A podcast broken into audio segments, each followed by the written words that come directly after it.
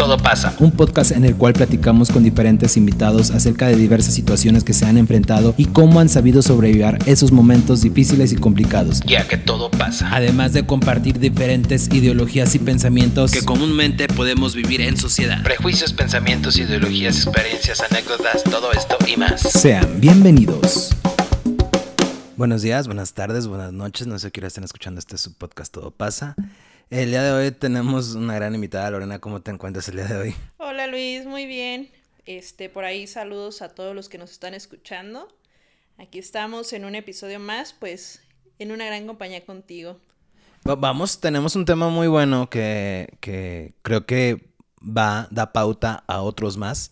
Vamos a hablar del fanatismo, porque por ahí este pues hemos encontrado a lo largo de, la época o de la nueva actualidad diferentes tipos de fanatismos nuevos y, viejos y pues no sé si llamarlos análogos, pero realmente me queda mucha duda.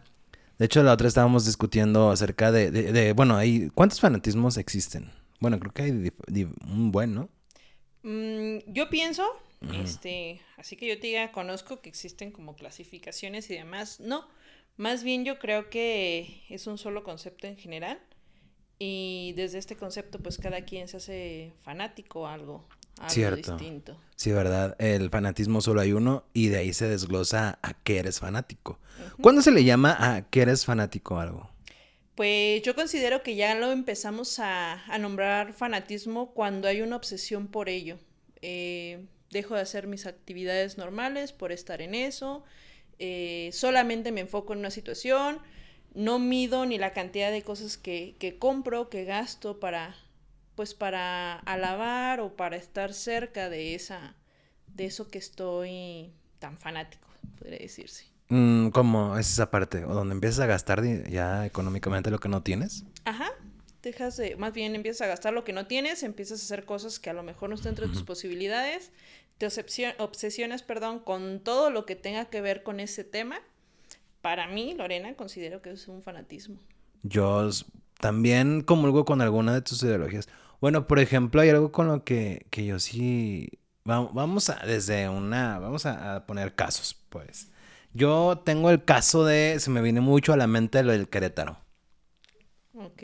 Sí recuerdo lo que pasó. Bueno, mínimo sí viste. Y sé que tal vez no te gusta mucho el fútbol, pero viste lo de Querétaro. Sí, del partido y cómo todos estos chavos hicieron, pues, asesinatos, se podría decir. Sí, porque hubo asesinatos. Ajá. ¿Que ahí entra el fanatismo? Sí, pienso que sí. Eh, bueno, bien, considero que sí. ¿Por qué? Porque la persona deja de ser racional y se va desde este instinto, desde esta emoción, a satisfacer esa, ese deseo o esa ideología que trae. Entonces, si tú te acuerdas de ese partido, pues las personas ya no veían que eran otras personas, o sea, simplemente estaban viendo que era el equipo contrario que tenían que exterminar o acabar con esas personas y atacaron independientemente fueran mujeres y fueran hombres, ellos lo que querían era terminar con, con el otro equipo. Sí, sí recuerdo mucho, fíjate, esa parte de donde ya se veía como odio, incluso que muchos, mientras trajeras la playera del Querétaro, era, pasaba, si no traías ya te tocaba una... Mm, ¿Cómo decirlo sutilmente? Sí, sí, perdón, sí, del Atlas. Si no traes la del si traes la del Atlas, era una, ¿cómo decirlo sutilmente? Una madriza seguro. sí, bueno, creo que... una guerra campal. sí, eh, eh, pero también creo que, ah, ah, bueno, para mí, no sé si ellos pierden, eh, bueno, sé que dicen que el fútbol perdió todo donde, pero pierde más que nada como esa, ese no sé llamarlo fanatismo porque, bueno, no sé qué es obsesión. En la obsesión como tal, la persona considera que eso es necesario para, para estar bien. ¿En ¿Eso en qué entra? ¿En la obsesión? Eh, pues es que en diferentes cosas, por ejemplo, hay quienes se obsesionan con alguna... No, pero eso es la definición prácticamente de obsesión. Ajá.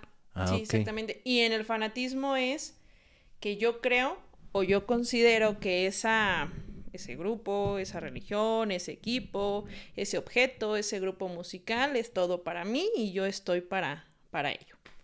Ok. Yo, bueno, a mí me considerarías como, bueno, o sea, es que me gusta mucho Pan de José Madero. ¿Yo me considerarías tú como fanático de José Madero? Sí, definitivamente. ¿Por qué?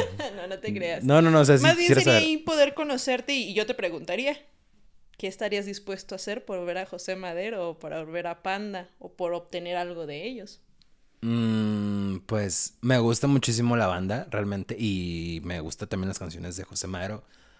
Pero, por ejemplo, yo he visto personas, no voy a decir que son más fans que yo, porque a mí yo me siento fan, porque me gusta escucharlos, eh, me gusta tener sus rolas presentes, pero de eso de, por ejemplo, que hubo un show, por ejemplo, en el Auditorio Nacional, no, pues no fui. Por ejemplo, yo te preguntaría, ¿serías capaz, no sé, de vender eh, tu computadora o tu ah, carro por poder ir y pagar un boleto para verlos? No, ni de chiste.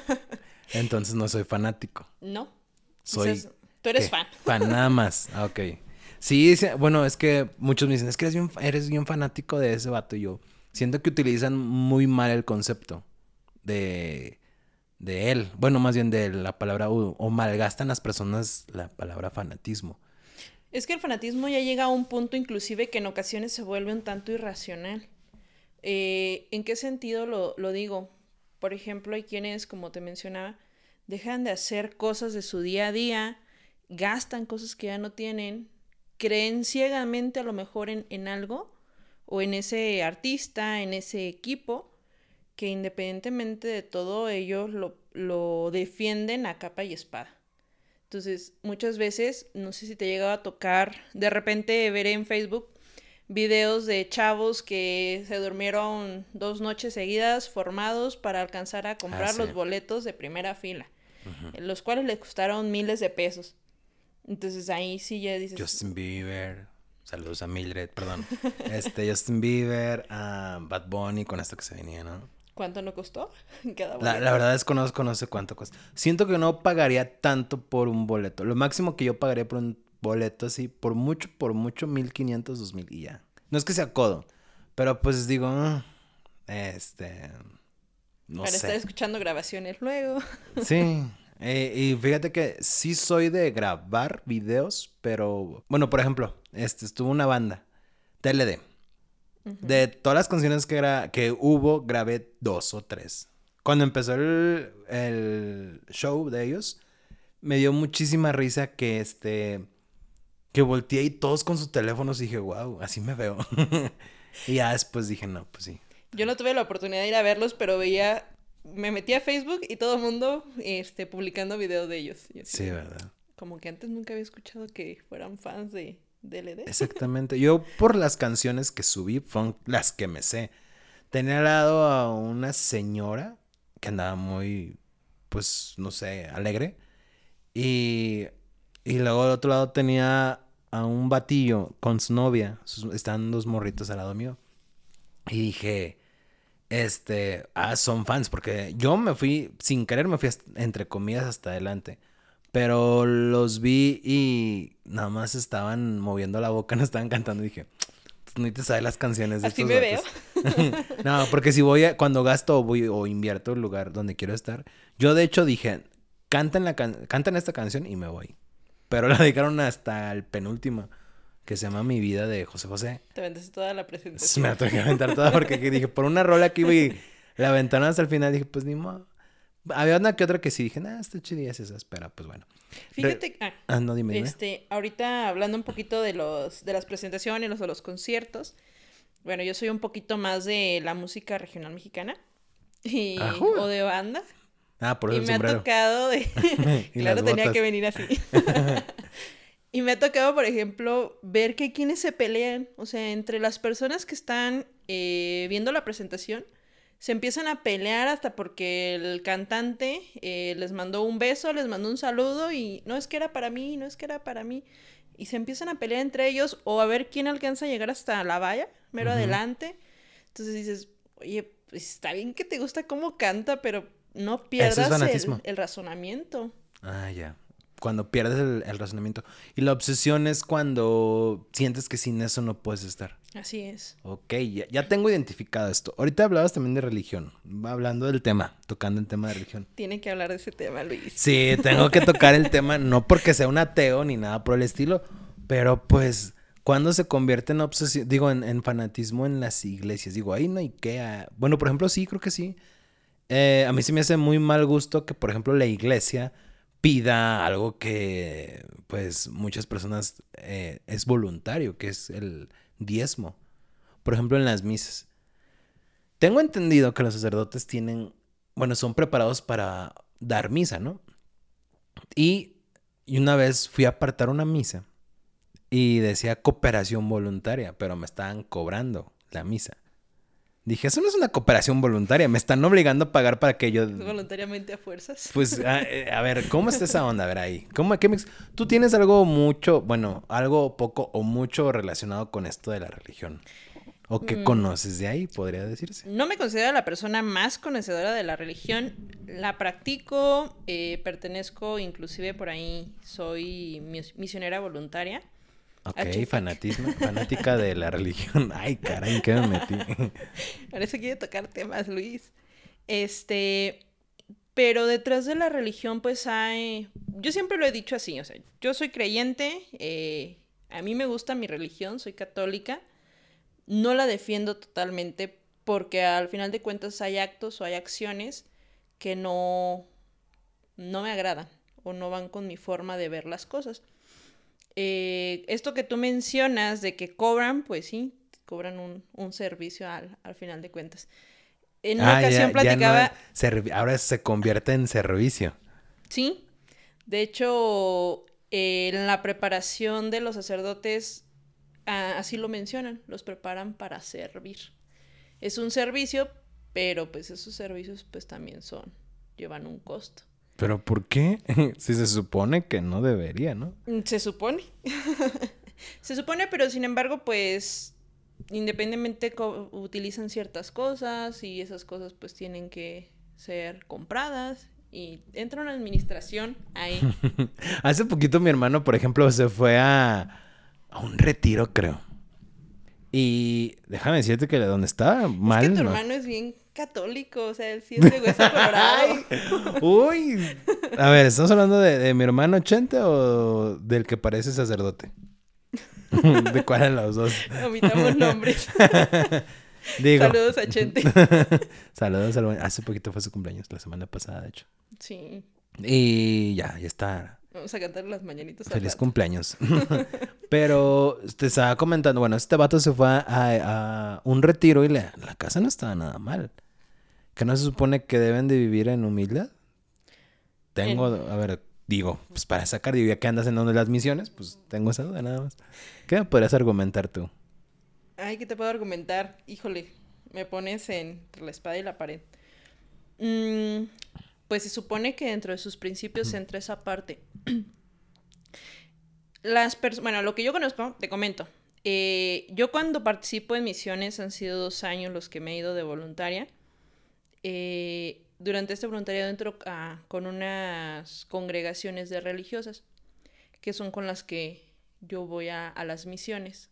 En esta parte, pues bueno, me ha permitido conocer un poquito, y literal, muy poquito, de la forma en cómo ellas viven, en la forma en cómo ellas administran, en la forma en cómo ellas trabajan, se podría decir. Eh, y lo que yo he podido aprender desde esa parte es que viven en pobreza en la cuestión de que nada les pertenece. Nada es de ellos. Sí. Mm, sí, sí, te entiendo. ¿Cómo te explico? O sea, si tú me entiendes, pero a lo mejor Sí, las no, sí, personas eh, O sea, que todo lo que tienen no es de ella, sino de la iglesia. de la de congregación, ajá, o sea, no le pertenece a ninguna de ellas. ¿No te has puesto a pensar Nada. que ahí es como... Ay, vamos a hablar de tema de religión, ¿verdad? Pero ¿no te has puesto a pensar como que ahí hay un hack? Como que... Digo, ah, en un libro antiguo menciona y hasta como conspiración se puede escuchar de que los sacerdotes no pueden adquirir ni propiedades ni nada porque todo va para la iglesia. Porque en caso de que llegan a tener, se quedaría con su familia. Como que si dicen eso, digo, ay, me perturba un poco la mente y me hace sentido esas palabras que, bueno, eso que leí, ese texto. Sí, es que, por ejemplo, a lo que tengo entendido, eh, los sacerdotes, pues todo esto pertenece a la diócesis. Este, las casas donde viven ellos, pues no son de ellos, pertenecen a la diócesis. Ya cuando viene otro sacerdote a reemplazar ese lugar o que les ponen sus cambios, eh, pues ese lugar queda al servicio de la, de la persona que, que está ahí. En sí ellos no tienen pues nada. que entra la otra parte. Algo que yo siempre he mencionado y muchas veces cuando amigos o conocidos eh, me preguntan sobre el tema, yo les comento, no sé si estoy en lo correcto o no, yo así lo percibo. Los sacerdotes son como cualquier otro profesionista. Están preparados, estudian, llevan una preparación de muchos años para ofrecer un servicio a, pues ahora sí que a la iglesia como tal pero nunca de lo nunca dejan de ser personas. Personas al igual que tú, que yo, que sienten, que piensan, que tienen un propio criterio, independientemente de la enseñanza o de la preparación que se le dé pues dentro del seminario como tal o dentro de las congregaciones. Entonces, es muy complicado o a veces siempre hemos ido viendo eh, pues a muchos sacerdotes porque hicieron esto, porque hicieron aquello, porque estaban en el sacerdocio y se salieron porque ahora quieren formar una familia. ¿Y, qué pasa? Muchas veces vemos esa parte, pero como que pareciera que porque eres de la iglesia, tienes que ser perfección total. Y muchas veces... ¿Y, ¿Y qué pasa? Muchas veces vemos esa parte, pero como que pareciera que porque eres de la iglesia, tienes que ser perfección total. Y muchas veces es donde entra como la, yo así lo veo, entra la parte de que los empezamos a criticar los empezamos a señalar. ¿Qué pasa con los licenciados, bueno, los abogados, los licenciados en Derecho? Se supone que deberían ser las personas más rectas, más honestas, las cuales no deben de robar, los que defienden a, espada, a capa y espada a las personas y La justicia. La justicia como tal. Y a mí me ha tocado conocer unos abogados que sí, haces todo menos justicia. Igual muchos otros profesionistas, hay muchos médicos que, que también se supone que debes atender de ciertas formas y a veces en lugar de ayudar a la persona la perjudicas más.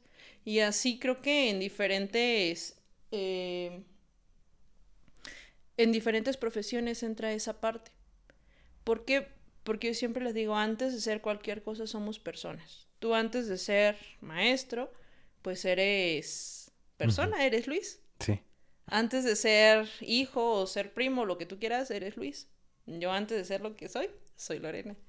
Entonces tienes un criterio propio que se fue construyendo a través de lo que fuiste aprendiendo, ya va abonando y ya queda de ti si cambian tus criterios o sigues con, con las enseñanzas que, que fuiste teniendo en tu desarrollo.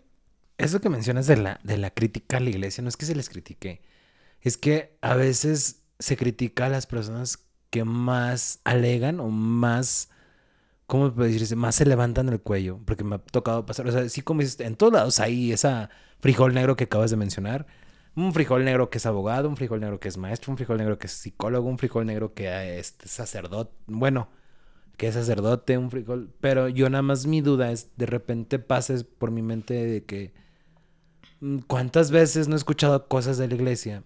Y la iglesia lo sigue pasando por por, ejemplo, mm, esto que mencionas de, de, los sacerdotes se convierte en fanatismo, o sea, dejan todo por un, un, creador.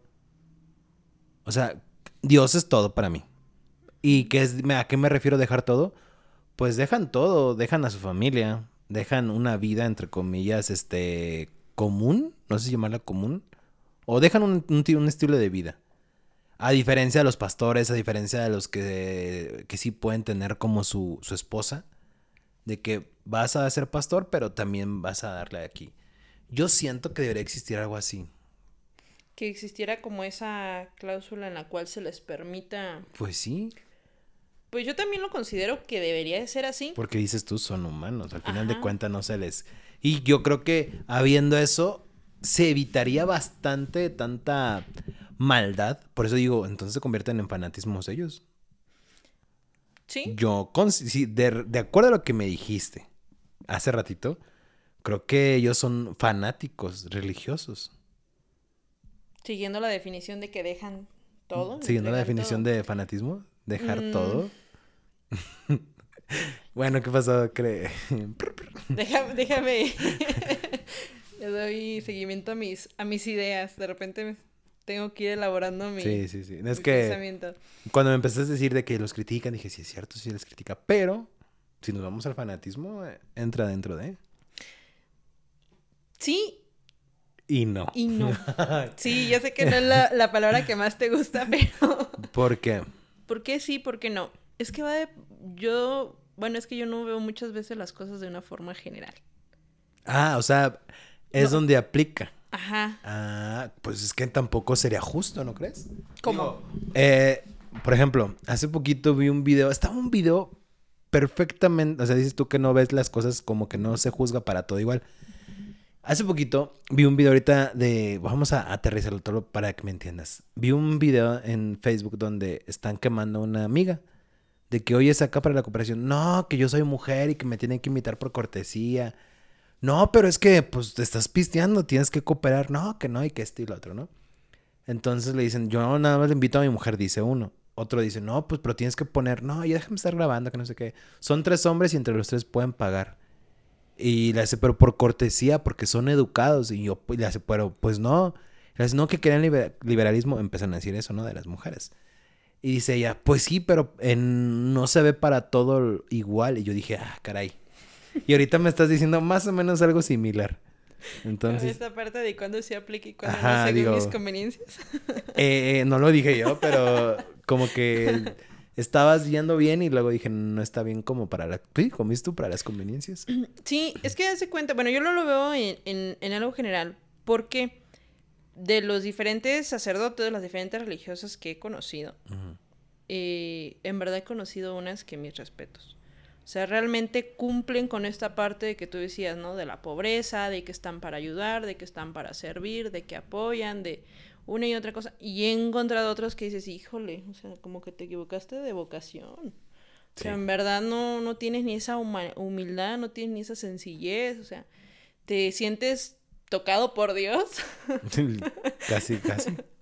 Y, He y- conocido más, más ese tipo de, de sacerdotes y son contados con mis manos sacerdotes que digo, gracias, son, los que hacen creer en, en ellos. Exactamente. Ajá. Entonces por eso yo me voy mucho a esta parte de, de decir es que al final de cuentas sale a la luz eh, la personalidad o la forma de ser de esa persona, independientemente de, de su preparación.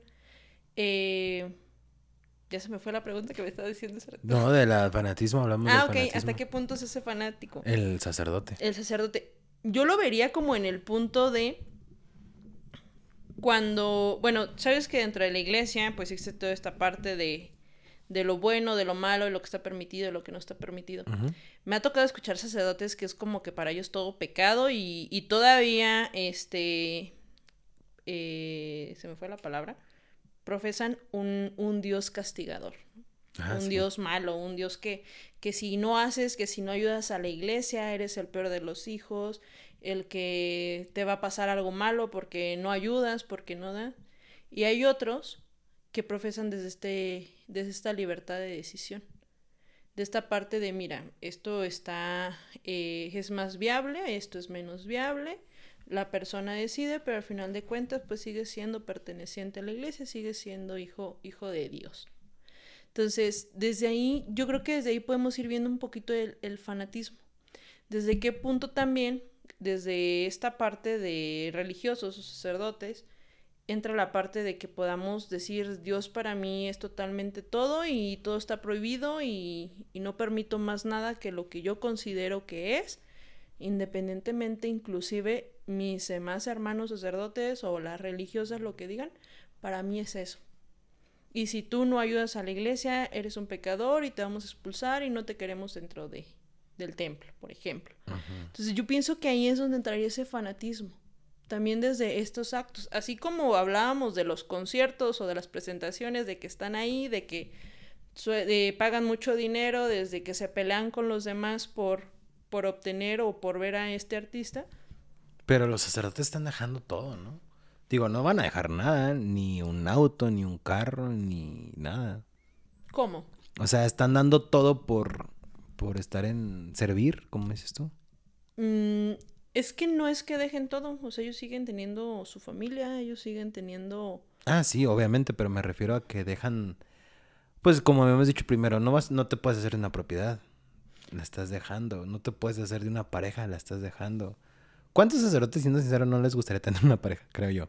Bueno, es una mente que estoy viendo ahorita en la mente. ¿Cuántos no habrá que quisieran y la están dejando por...? Anoche escuchaba un... en un video de... Hay un sacerdote de... Este que de San Juan de los Lagos. Mm. Está jovencito el, el, sacerdote. Yo creo que tendrá como unos 25 años. Y él es originario de, de Guadalajara. Y el padre hace TikToks. Muy cómico él, muy en su forma de ser. Y le hacían esa pregunta, así como de, oiga padre, ¿y usted cómo le hace si ve en misa a una chica guapa? ¿Qué es lo que hace? Y dice él, pues es que al final de cuentas sigo siendo hombre, o sea, sí la veo y puedo decir está guapa. Pero una cosa es digo que está guapa, reconozco que es bonita, y otra cosa muy diferente es con qué intención o de qué forma me acerco, o para qué me acerco a esa persona.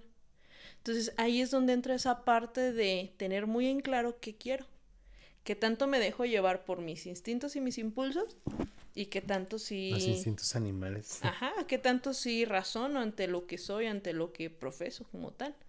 Entonces, eh, yo desde mi área, yo lo veo desde esa parte, porque me ha tocado conocer a muchas personas que son muy, muy instintivas, muy impulsivas, que dirían por ahí, jamás les dicen algo y ya están golpeando. A mal viene una chica o un chico guapo y aunque tenga novio, ya se fueron. Y al final de cuentas esta vida son decisiones. Ah, Entonces ya queda de mí, de mi preparación, y creo que es algo que dentro de la diócesis o dentro del seminario, esa es la preparación que llevan mucho ellos. En una ocasión preguntábamos a, bueno, yo le preguntaba, bien curiosa yo, a una religiosa, bueno, ¿y qué pasa cuando existe ese interés, ese deseo a lo mejor de, pues de que les gustó un, muchacho o, inclusive cuando sientes estos instintos sexuales, por ah, ejemplo. Mm. Y me decían, es que dentro de la preparación te enseñan a cómo ir dominando esos instintos. Cómo vas desviando hasta cierto punto a través de la oración, a través de esta espiritualidad, a través de esta meditación. Eso es lo que no me gusta. pero porque, bueno, sí, obviamente, el, como dices tú, controlarlos, pero al fin de cuentas existe. Sí, o sea, no lo puedes eliminar, eres persona. Vuelvo al mismo punto. La vocación yo siento que, que no debería de, bueno, bueno, bueno, en cierta parte, pues al final de cuentas no somos quien para criticar o juzgar a alguien. ¿Quieres ser sacerdote? No, no quiero ser sacerdote. pensé en, en, su momento, sí pensé llegar a ser sacerdote, pero, pero no, no, no se me dio. Conocí a las mujeres y pues ya valió. Yo fui sincero. Yo sí fui sincero. Me dejé llevar por los instintos. Y me dejé llevar por, por los instintos y para que al rato el día de mañana, no, hombre, este, el sacerdote, no, mejor así. Me quedé. Eh, volviendo al tema un poco de, de esto del fanatismo y, toda la onda. Mencionaste que eras misionera. En las misiones, o bueno, que vas a impartir misiones, ¿no? Ajá. En estas misiones, eh, ¿tratan el tema, por ejemplo, actual, los temas actuales o son análogos? O sea, lo, lo lo anterior. ¿A qué me refiero? Por ejemplo, hablamos de la homosexualidad. Ok. ¿Los, ¿los tocan? ¿Tocan esos eh, temas? No como tal, no. ¿Qué dicen? ¿Qué pasa ahí? Mira, te explico un poquito en qué consisten las misiones. Ajá. Recuerdo que en una ocasión le, le platiqué a un amigo que iba de misiones y fue así como de, te vas a ir a encerrar a una casa de retiro y no vas a hablar con nadie. No, sé que es una aventura y toda la onda que está padre. Ajá, exactamente. Eh, las misiones son experiencias o son, más bien es un servicio que nosotros como personas eh, vamos a ofrecer a comunidades. Eh, no sé cómo vivan las misiones otras congregaciones. Con la congregación que yo he ido, nos reunimos con diferentes personas de, pues, de toda, toda la República y este, determinan a dónde vamos a ir a, dar misiones y nos mandar por, grupos a diferentes regiones. Obviamente estas regiones pues son regiones, llamémoslas eh, más pobres. Rurales. Rurales, ajá, donde pues están muy alejados la posibilidad de que vaya un sacerdote a, a la comunidad como tal. Entonces nosotros vamos, desde tiempo atrás empezamos a, a tener una preparación empezamos a hacer actividades para también nosotros sacar dinero, porque a nosotros nadie nos lo paga, o sea, eso lo sacamos nosotros. Ah, no los apoyan los sacerdotes. No, Bueno, es que no vamos con sacerdotes. Bueno, las, entonces las hermanas, ya sea El apoyo que ellos mínimas nos- o la congregación que exista. El apoyo que ellos nos pueden o nos consensúan es la parte de que en la comunidad las personas nos proporcionen un acompañamiento, nos proporcionen a lo mejor un espacio en donde dormir. Y cuando te hablo espacio puede ser desde el suelo hasta que nos den una cama o ya mínimo un techito. Ay, Ajá. es- fanatismo me suena eso. Yo no, deja- deja- yo no dejaría mi cama por algo así. mm, Al menos que sea por trabajo y tuvieras algo de remuneración, pues chance ahí sí. Porque, por ejemplo, yo fui maestro y en Hichu, entonces me iba a quedar allá, me quedaban las bancas. Entonces digo, ay, ah. Pero recibía un dinero, me pagaban por eso. Tú dices que no recibías nada. No, nosotros no recibíamos como tal un... Me vas a salir con no. que, con la satisfacción que, que me da el placer. ¿Vas a salir con algo de eso o no? Sí, la verdad es que sí. no, fíjate que sí es una experiencia muy padre. Ay, perdón, disculpa, no quería. Me invita y me termina criticando. Perdón, No no, no, no. Pensé que fueras a decir algo así. No, fíjate que es una experiencia muy padre. ¿Por qué? ¿Por qué? Bueno, no me estás haciendo la pregunta, pero ¿por qué yo decido ser misionera? Ujú. No tengo la menor idea. ¿Fanatismo? Yo le llamaría Mm. fanatismo. Yo no le- Yo te preguntaría, ¿por qué sería un fanatismo? ¿Un estás- fanatismo hacia qué? Un fanatismo a irte a un lugar, a encerrarte cerca de Dios. Bueno, por eso mi pregunta en el final me la terminaste de contestar. ¿No me dejaste? Ah, pero está- hablábamos hablando de, la homosexualidad, que se hablaban de ella. Sí. Dices que te prepara. Ah, perdón, ok. Te dejo a ver. Ahorita continuamos con la pregunta que me hiciste. Ya se me perdió. De, estábamos hablando de- del fanatismo de. Bueno, es que estaba explicando el cómo es que llego a, a ser misionera. Eh, yendo más concreto a, a tu pregunta. Cuando nosotros vamos a, a estas misiones, nosotros damos lo que es la Semana Santa. Eh, en el caso de, de los grupos con los que yo voy, exclusivamente vamos en Semana Santa. Hay otros grupos que llegan a ir en Navidad, por ejemplo, en la semana de, de Navidad. Este, hay otros grupos de religiosas que son misioneras eh, constantes. ¿no? Ahorita no recuerdo cómo les, les llaman, pero ellas siempre están de, de misiones. Inclusive hay muchas religiosas de las congregaciones de, de aquí de México que son misioneras en África.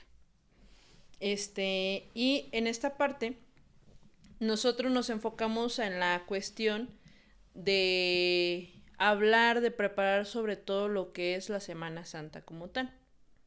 Que si en alguna ocasión en la convivencia que nosotros tenemos con las personas salen estos temas, también se tocan esos temas. ¿Te ha tocado? No, hasta ahorita a mí no me ha tocado ese, ese tema. ¿Qué dirías? Como que en estas comunidades no es tan, tan latente esos, esos temas. como Porque les es- da miedo. Por lo mismo. No sé si sea porque les da miedo o porque no hay un conocimiento tan amplio de. Ah, ¿los preparan para esos temas también? Para los temas de, de qué, de ¿De sexualidad. homosexualidad? ¿O No, sexualidad? nos preparan más bien en las acciones que vamos a ir a hacer, las actividades que vamos a ir a realizar. Ya llevamos una planeación de lo que vamos a ir a, a impartir. Impartimos temas, impartimos actividades y es mucho la convivencia con la gente de las, de las comunidades. ¿Cómo guiarías este tema? con ¿Cómo ellos? este tema? Pues primero que nada preguntando cuál es la inquietud que tiene la persona. Simplemente me trae alguien del mismo sexo. Y en esa parte es poder ir orientando en la cuestión porque muchas veces se acercan a lo mejor. ¿Orientar en qué aspecto? ¿Decirle que está mal? no. Ah, muy bien. Orientar no es decir no es decir lo que yo considero si está bien o está mal, sino más bien orientarlo desde la parte de qué es lo que él busca. ¿A qué me refiero con esta parte? Muchas veces se acercan o las inquietudes, y yo creo que también va un poquito en la inquietud que, que tú, más bien por el motivo que es esta pregunta, es la cuestión de si la religión lo permite o no lo permite. Si está bien visto, bueno, no está esa bien parte, sinceramente, al final de cuentas, últimamente ya me da igual. Porque considero, y sé que la respuesta siempre es la misma, de que uno, Dios hizo a un hombre y una mujer. Para mí, es una respuesta que es tan... que si me dijeran eso, yo creo que lo primero que Dios hizo es amor.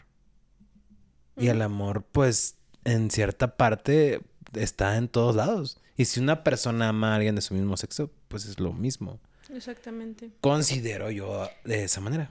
¿Qué entra en esta cuestión? Y creo que muchas veces en la religión es algo que ay, es que me pongo un poquito ahí en, en contexto con, con a lo que me dedico, pero muchas veces donde llegamos a chocar y como personas, como misioneros, como servidores, empezamos a chocar con la gente, es cuando yo pongo lo que yo creo.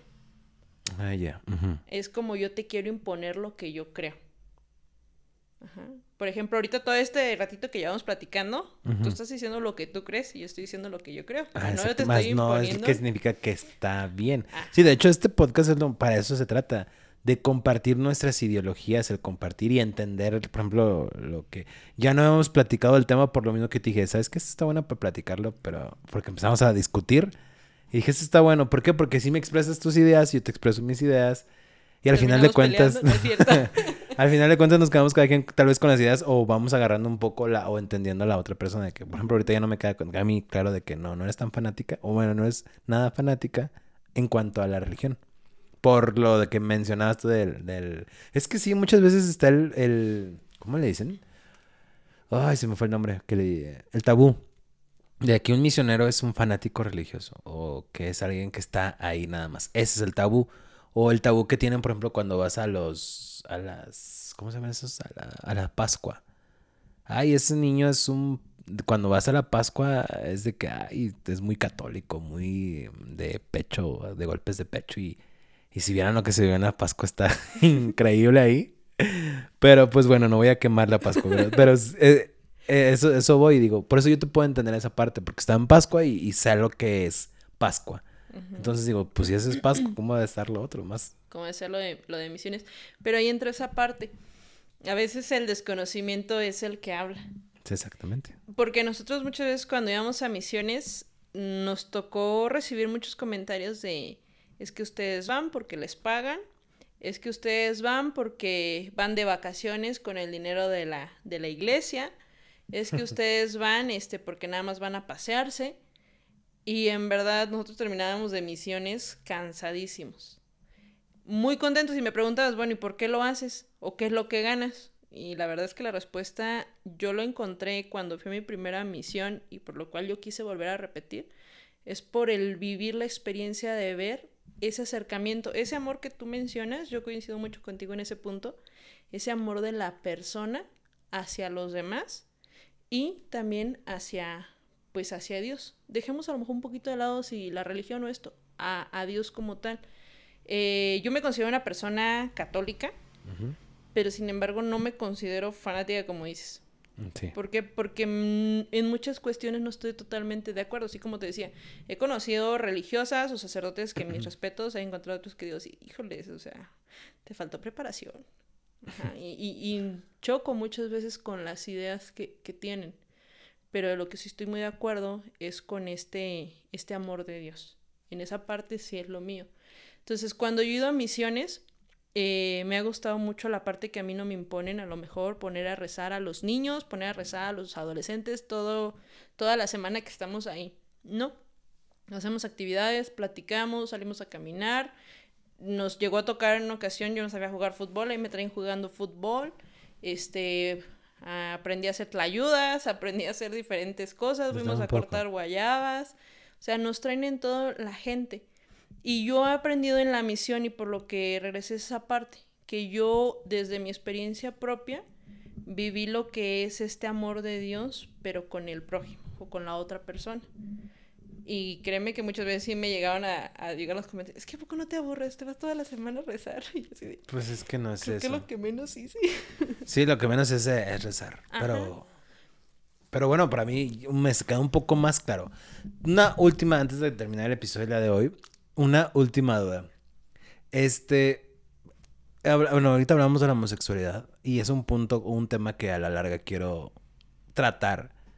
No de entender, pero sí de compartir con las personas que nos escuchan la homosexualidad desde tu punto psicológico.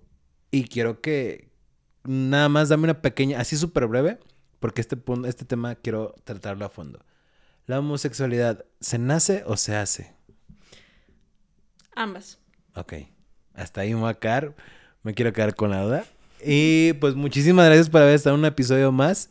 Este, creo que ya me, nos queda un poco más claro lo que es fanatismo y obsesión. Creo que nos faltó tiempo todavía para tocar muchos puntos. Mm, bastantes puntos.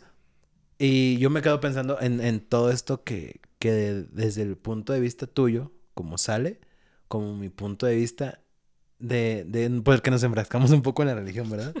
Pero creo que queda un poco más claro esto de, de lo que viene siendo el fanatismo para mí. Queda más, más claro, no es para los escuchas. ¿Algo que quieres agregar? Pues yo pienso que más que nada es poder ir reflexionando en nosotros mismos hasta qué punto nos obsesionamos con algo, que creemos realmente algo necesario, o hasta qué punto daríamos hasta la vida por ir a ver a ese artista o, lograr alguna, alguna cosa. Lo que, lo que mencionabas también muy importante. ¿Hasta qué punto este, tú te consideras fanático y que ya no usemos mal la palabra, eres bien fanático, o sea, que lo utilicemos correctamente? Sí, es que son palabras que de repente agarramos como el de tóxicos también. Y que es tan común últimamente ya y, y, te la empiezas a creer en un momento. eres bien depresivo. Ya se me andan diagnosticando ahí. Bien sí. emo, ándale. ya ni un psicólogo lo dice, ya nada más lo dice la gente así. Pero eso es para también este podcast un poco aprender, bueno, no aprender, sino conocer más también unas ciertas definiciones. Como ahorita ya para mí me quedó claro, obsesión y fanatismo. Hay que ir rompiendo nuestras propias creencias para construir nuevas. Y qué mejor que el oh. compartir ideas. Ay, ¿cómo otra vez? que qué mejor que romper nuestras propias creencias, que es compartiendo nuestras ideas y construir unas nuevas. Gran frase y con esa terminamos el episodio de hoy. Pues muchísimas gracias por haber estado una, un episodio con nosotros más y pues muchas gracias Luis nuevamente por la invitación. Sabes que es un gusto poder debatir contigo diferentes temas. pues nos vemos la próxima semana. Muchísimas gracias. Hasta la próxima.